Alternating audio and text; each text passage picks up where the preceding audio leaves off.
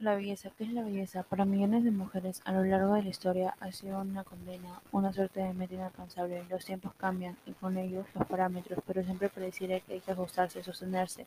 Ese variable no es lo que, no es lo que en su imposición, muchas veces racional, otras inconsciente, pero ahí está, marcando alguna falta, algún defecto. Se pueden derribar los estereotipos.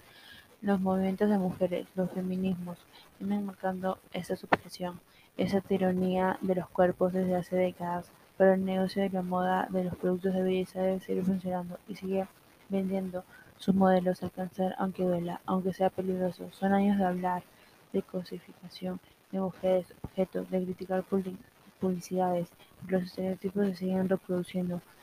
Se ha avanzado Pensemos en los 90, con adolescentes aplicando por cirugías, batallones de chicas con anorexia y una apología de delgadez que hizo en generaciones.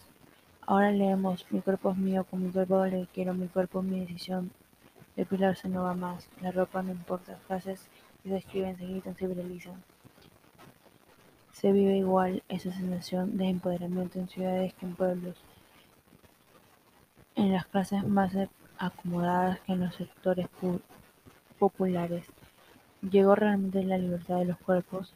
¿Todo eso es posible?